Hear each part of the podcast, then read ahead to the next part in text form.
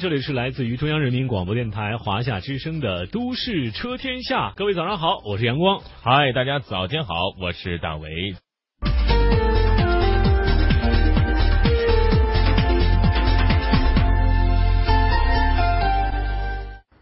做个街访，这个车怎么样？觉得？这个车啊，感觉不错，它那个线条挺分明的。能不能接受这种外形？可以，可以往这边看，没事。可以接受。你们觉得呢？喜欢这种线条很啊清楚，然后风格好像很硬朗的感觉。我觉得那个尾部比较有特点嘛。女生怎么看？没感觉，OK，谢谢。这个美女做一个简单访问，讲讲这个车看起来怎么样，就是看起来怎么样就行了。但是吸引你吗？挺个性的，挺好的。呃，做个简单访问，觉得这个车的外形怎么样？新蓝鸟呗。对，外形你你你感觉呢？接受不了啊，讲真话。真接受不了啊。酷的，我觉得。啊，还有呢？嗯，没有了。酷。对啊。很酷啊。感觉很酷，那颜色也还可以啊。然后，就就就好像是挺新鲜的，就是没有，就是别的好像很少看到这样类型，是吧？嗯，对吧？车是混合动力吗？不是，就是普通的，是电动车。哦，这个里边内饰我觉得还挺新潮的啊。这个内饰还不像这种日系车那种比较低调沉稳的感觉，还有点像那种欧美系车比较时尚前卫的。对，这是你会买的类型吗？那这个就这还挺适合那种年轻一点的，像我们这种就是家庭用车是吧？比如一家两个人或者三个人这种，还挺不错的。对，就这个外形是能吸引你的，是吧？外形对外形绝对是吸引的，因为在。这个价位车，我觉得很少有外形这么，对吧？这么这么这么亮眼的，而且它这个我不知道轮毂是是原装原装的，那还挺有运动感的，是吧？还不错，还不错。电访做完，其实这个结果呢不是我们预期之中的，因为我没有抱以任何的预期。对于外观设计，永远都是见仁见智的。即便像新蓝鸟这样的，号称我就是卖设计，我的设计就是整个车最出彩的地方。你也不能保证真的每一个人都认为你好看，所以我们没有必要去争论这车到底是好看呢，还是前卫呢，还是怪异呢，还是丑哈，反正每个人会有自己的感觉。但是我想从设计的很多细节跟大家来分享一下这部车，因为我自己本人我大学的时候就是学汽车设计的，所以其实看到这部车的时候，心里面还是挺惊喜的，因为它确实跟目前这个价位的普通的 A 级车。非常的不一样，你就看它这个车头，跟之前的日产的整个家族车头也不一样。那官方把这个叫做 V 型车头，其实有点 U 型，有点大嘴，但是你看它又不是普通的大嘴。一般的大嘴是整个格栅做的很大，但你看它的格栅其实又不是很大，它是通过下面这里有一道这样的沟槽，然后勾勒出这个车的一个笑脸大嘴啊，这不是一个很凶的脸，这其实是比较友好的，但是你细看。它的整个层次感其实非常复杂，而且这个保险杠来到侧面，你看它不是一个整体的，这块好像是外加上去一样，所以使得整部车非常有立体感。那上到这个引擎盖的棱线，也是从我这个位置看就很有动感啊。这个级别里之前这么有动感的车头的只有马自达的昂克赛拉，但是现在这部蓝鸟的整个车头我觉得很有攻击性。那还有这部车最大的亮点是它的车灯的这一条。灯带哈，这一条灯带呢，我原来以为是日间行车灯，结果发现不是，它其实是一个示宽灯来的。但是据说它是汽车业内少见的超长的一个 LED 灯，这个有多长呢？大概有呃六百五十毫米，就是全部加起来超过半米长的一个这样的灯带。所以在晚上你示宽灯打开的时候，这部车远远看确实是。很显眼的，有一个这样很长的一个眼眉毛一样的，而且这个灯也做的很精致，整个灯的造型就融入了车头的，成为它的一部分。所以整个车头的设计，我觉得确实是很出彩。但是这个车往后也很出彩。那再来看看这些细节，像这个轮圈，这轮圈它是现在很流行这种双色轮圈，而且它在这个黑色的部分呢做了一点点。很少见的这种波浪造型，那乍眼看下去呢，会有点像碳纤维那种质感。之前在日产的 GTR 的轮圈上才有这样的设计，但是日产很知道年轻人的心态哦，轮圈一定要很漂亮，一定要很像 GTR，所以这个轮圈做的就这一个细节就很显出这部车的与别不同。来到侧面呢，这部车其实更有特点，因为一般的四平八稳的三厢车大家见的太多了，但是这部车，你从整个侧面看它的姿态就是很明显的。尾巴翘起来，车头这样前倾，所以有一个向前的姿态。这种姿态怎么营造出来的呢？首先是腰线，你看这里啊，沉下去之后往上拉，很明显的往上拉腰线。而且它这里呢，其实你细看啊，这个车门这里是有一个轻轻的鼓起来的。然后在前面四十五度看的时候，这里是有一个很丰富的棱线的。你别从侧面看可能不是很明显，但是从前面看的时候，光影。漂亮的时候特别的明显，所以这个地方很好看。但是整个车最出彩的还是它这个悬浮式车顶。什么叫悬浮式车顶呢？就是你从远看，车顶跟车身是分离成两段的，这个车顶好像是单独悬浮在空中一样。怎么做到这种效果呢？这里是黑的，这里是黑的，这里也是黑的。因为是黑的，所以你觉得可能晚上啊什么的光线的时候呢，你看不到这块玻璃，你只看到车身和车顶，所以。营造出来效果就是车顶跟车身是分离的。那今天我们这灰的不是很明显，如果是白色车身或者浅色车身，这种效果会非常明显。这种设计最早应该是 Mini 来做的，然后来路虎的极光把它发扬光大，然后后来很多的 SUV 都去模仿这种设计。SUV 很好模仿，因为 SUV 的 C 柱一般比较粗大，做黑色比较容易。但是在三厢轿车里用这种悬浮式车顶，而且悬浮的这么彻底的。非常少，而且非常难做，因为你看这台蓝鸟，它这个地方这样勾起来，再到这里有一块小的黑色塑料片，其实这就是它传统车的 C 柱。但你看它把 C 柱做成了一个这样很复杂的造型，而且这个车身部分是有一个这样凸起来的金属板件，然后尾玻璃也要往这边搭过来，营造出一个黑色的，这里有个黑很黑的很很粗的一个黑色三角边框，所以整个造型其实是。很讲究了，这个位置其实非常考设计师的功力。车来效果怎么样呢？我觉得还是很有特点吧。加上这个尾灯，你看这它这样勾一刀，然后这样拉过来，也是很长的一个尾灯跟前面去呼应，所以特点肯定是很鲜明的这部车。啊，也是开创了这个级别很少有的一种设计语言吧。那我相对来说觉得比较平淡的是这个车尾，尤其是从侧面看，就现在这个位置，你看它这个造型，我自己是觉得这个掀背其实非常有跑车感，但是到这个尾巴呢，这样削有点太含蓄了。我是希望它能够做一个老流，这样整个车会显得更运动。但是这都是个人观点了。不过从整体上，从客观来说，从一个。学设计的学生的眼光来看，这是一个非常好的案例，一个非常好的学习案例。我不敢说它一定是个很成功的设计，但它真的非常大胆。那来到这个角度呢，是我跟摄影师精心挑选的一个角度，正好可以用来展示新蓝鸟的设计的水准或者它的心思到底在哪里。那其实它的线条非常多，我把这种线条分成三个层次。第一个层呢是主线条，主线条包括这条非常明显的像过山车一样的。腰线，然后呢，车顶一条很直的车顶线，还有车灯的这些，包括前灯，很明显的这些个性化的线条，勾勒出这个车很鲜明的一种活泼的感觉。那第二个呢，就是棱线，就是车身的曲面组成的一些线条。你看，这里有一条，这里一条，这里一条，这里一条，这里算是棱棱线，这个是棱线，这个还是棱线。当然还有这个车身腰线也是一条棱线，然后前面。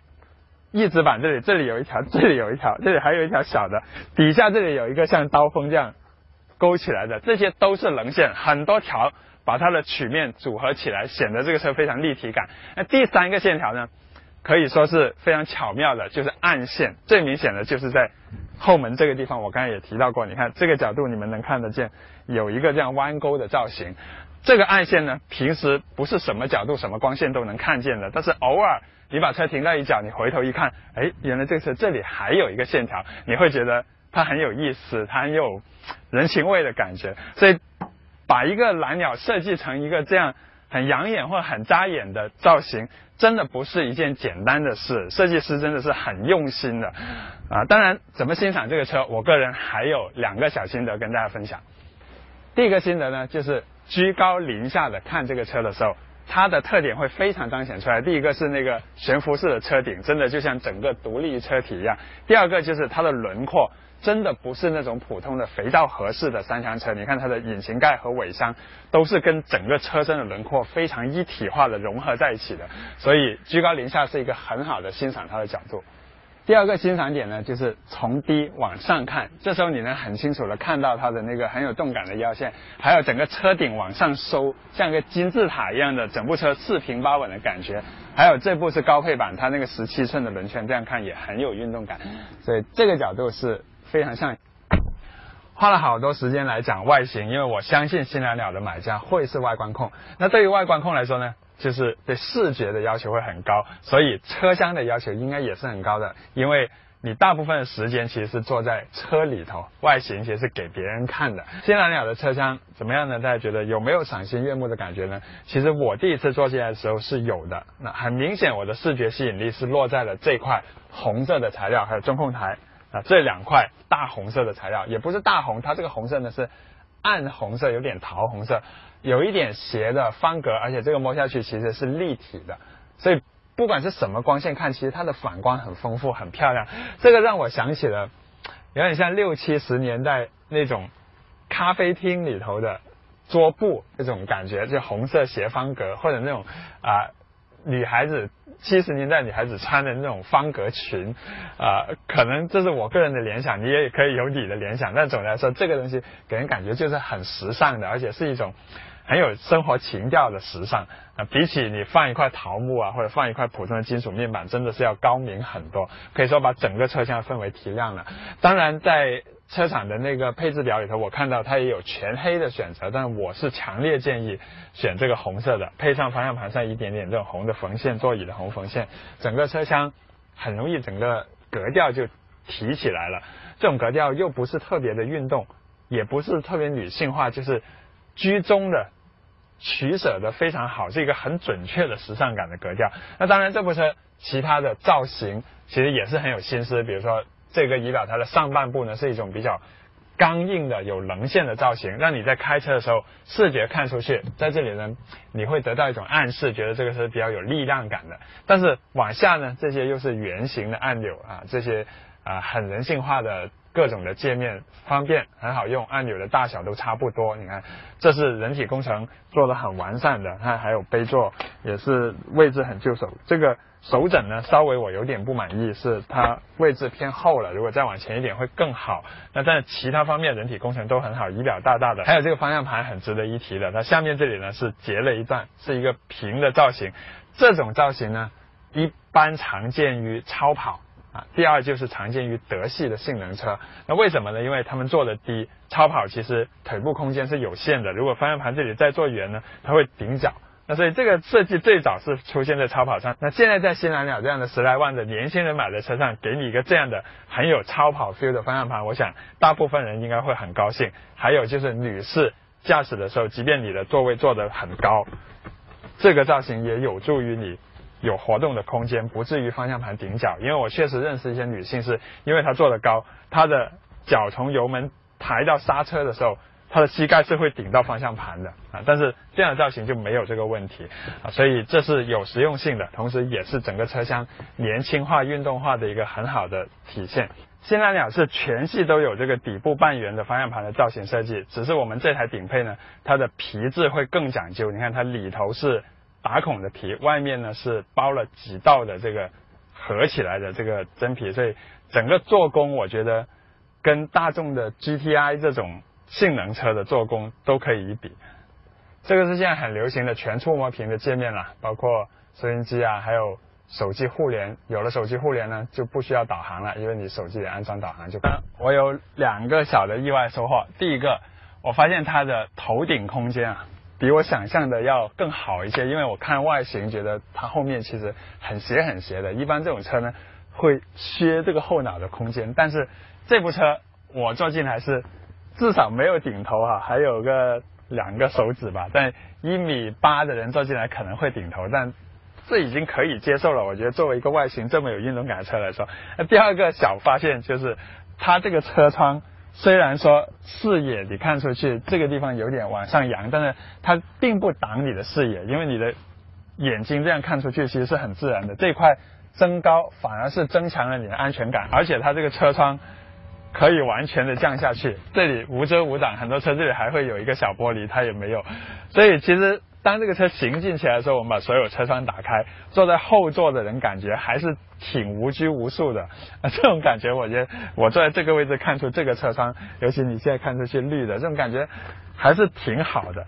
那当然也不是说都好。那这个车我发现它其实还是有些节约成本的，比如说后座这里是没有阅读灯的啊，晚上我想在后座看书没有办法。还有这个门板一大片其实是塑料的，前面也是这样，嗯，没有。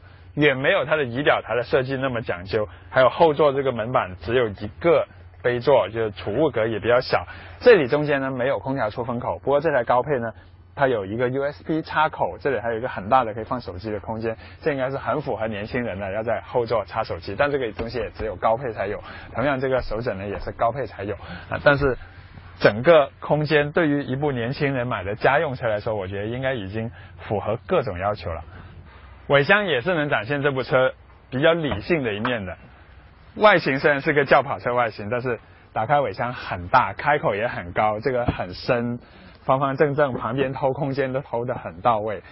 然后这个打开呢，里头是一个小备胎，但是呢，工具摆放的很整齐，周围还有一些空间可以放杂物，而且这块板啊，我觉得也比。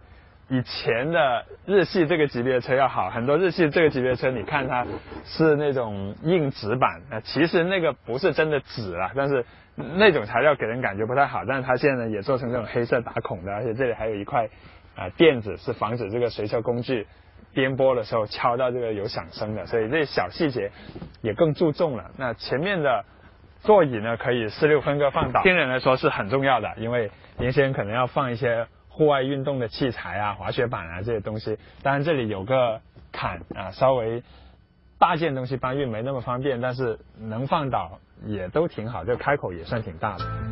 关于新蓝鸟的驾驶呢，我有两个背景，首先要交底的。第一，它是一个卖设计的车，而不是一个在技术上特别有战略意义的车，所以日产在造这个车的时候呢，是用了比较多的现成的技术资源的。比如说它的底盘平台还有动力系统，其实跟轩逸都是有一些比较密切的关系的，这是第一点。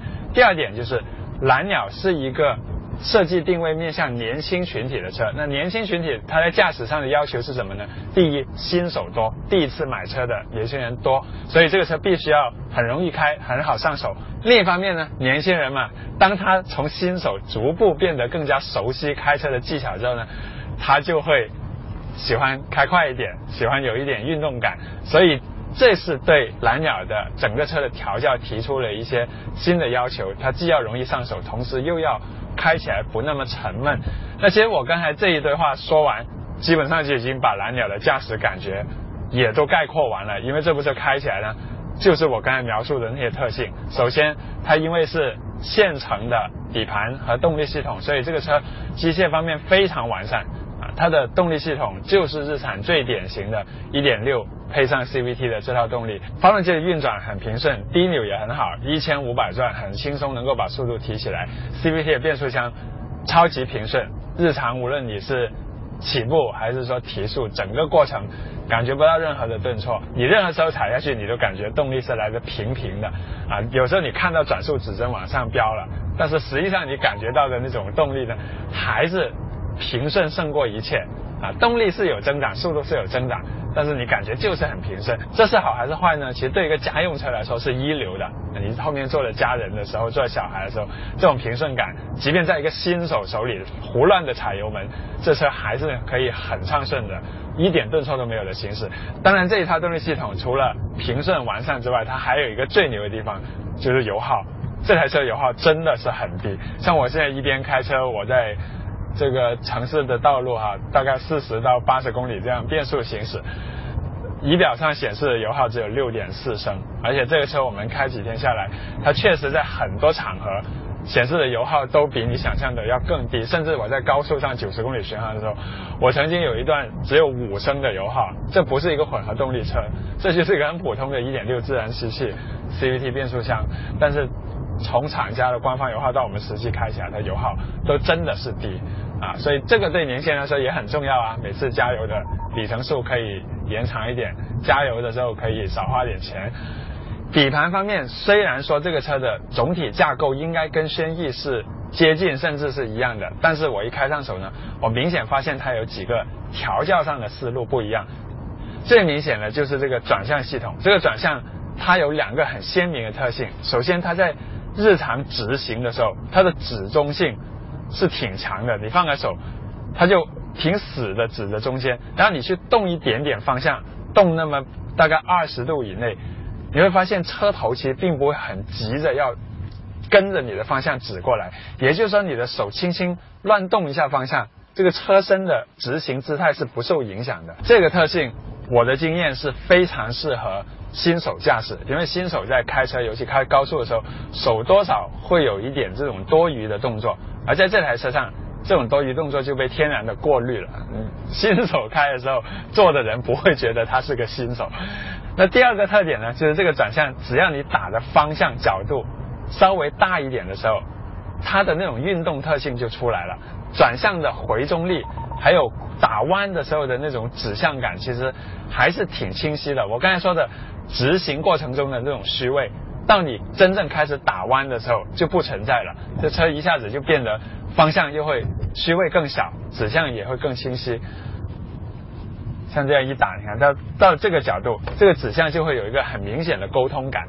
还有这个方向盘底下这切一刀呢，其实当你在全心投入 P 弯，遇到一些很急弯的时候，它是可以更容易的提醒你方向盘正在怎么样的一个角度。你看我这样打弯的时候，打多了之后，你看我手一摸，接到这个接到这个平滑的位置，我立刻就知道方向到了一个一百八十度。为了进一步去测试它的极限操控能力呢，我们还找了一个试车场来试一试紧急变线啊，主要就是试它的紧急变线，因为我在。高速上开的时候变线，我感觉体验特别好，所以我到一个安全的场地来，比较极限的再验证一下我的感受。啊，六十到七十公里，做一个快速的变线，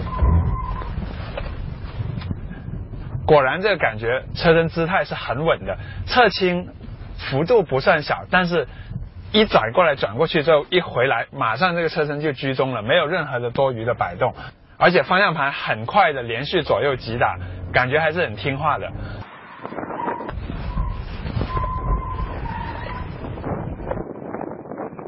反正我从车里面的感受还挺安稳、有信心。我相信从车外看这个车的姿态，应该也是比较皎洁的姿态，不会是那种很难看、软脚的姿态。说到变线测试呢，也顺带提一提，新蓝鸟的两个高配车型是有电子稳定系统的，包括我们现在开的这一台，所以做这些变线的时候很有信心，随便做。但是它的三款低配呢是没有电源稳定系统的，这个是延续了轩逸的配置级别的划分。但是我觉得电子稳定系统列为标配，应该会更适合它所面对的年轻新手的市场。我们这台车上还有三个比较少见的，或者这个价位少见的装备，就车道偏离系统。车道偏离的时候，它会嘟嘟嘟的警报声；跟车太近的时候会有警报，还有。旁边盲区有车的时候，这里会有盲区的警报。那这些东西呢，在二十多万的 B 级车、高配车型上会有，但是在一个十四万的家轿，这这个十四万多的顶配版本上，能够出现这样的主动安全配置也是比较少见的。这也说明厂家其实还是给了这些。预算稍微宽一点的新手买家一个很好的选择，就你我可以帮你把车做得更加安全。啊，相对来说这台顶配它没有电动座椅，它的车厢有些用料可能也会给人有点节约成本的感觉。但是其实它在配置的搭载上是有的放矢的，是有它的想法的，是比较有针对性的。所以以上这些特性是我要重点突出的，因为这台新蓝鸟其实从发动机的。规格啊，底盘的规格啊，结构来说没有什么出彩的，但是调教上，我觉得日产真的是表现出了他们对于这台车的目标群体的理解，和他们真的可以通过调教去实现他想要的效果。总括一下这台新蓝鸟，它的外形很抢眼，内饰有点眼前一亮，空间实用性比很多人想象的比外面看起来的要好，机械操控啊啊成熟，好开。同时呢，又不那么沉闷，所以方方面面其实我挺收获的。那只是到最后，我整个片子里我都忍住一件事情，憋在心里没有说，那就是关于名字啊。这台车呢，叫做蓝鸟，它的英文名叫 Lanier。啊，蓝鸟这个名字，我相信很多的跟我年纪相仿或者比我年长一点的朋友会很有感情，因为在上世纪的八十年代，其实蓝鸟就跟丰田的皇冠啊、佳美啊、本田雅阁这些是齐名的，代表着非常高品质的日本进口车。那到后来蓝鸟消失了一段时间，那它是不是彻底在我们的视野里头消失呢？其实并不是。其实，在上一代的轩逸，你去看看它的尾标，它的 Sylphy 上面还有 Bluebird。也就是说，日产一直是把轩逸这个车放在蓝鸟的这条产品线下，作为一个血统的延续。而到了这一台跟轩逸有着紧密的血缘关系的新蓝鸟出来，它就彻底又把蓝鸟这名字放大了，而且重新给它取了一个英文名叫 Lanier。那据日产说，这个名字是他们在全球第一次根据中文名“蓝鸟”这两个字再去。翻译成一个英文 Lanier，那到底 Lanier 好还是 Bluebird 好呢？就我个人更喜欢它贴着一个 Bluebird 在这里，这样可能我尾随的时候会更有感情。但是对年轻人来说，我相信这部车真正的销售的群体，九零后的人群，他们对蓝鸟的感情不会像我这么深，所以这是挺矛盾的一个事情。但是。这部车不是一个矛盾体，这部车是非常鲜明的，目标很鲜明，市场很鲜明，机械调教的特性非常鲜明，出来的产品其实效果也是挺好的。A 级车选择很多，但是这部车确实是有点不能叫另类，有点呃别树一帜。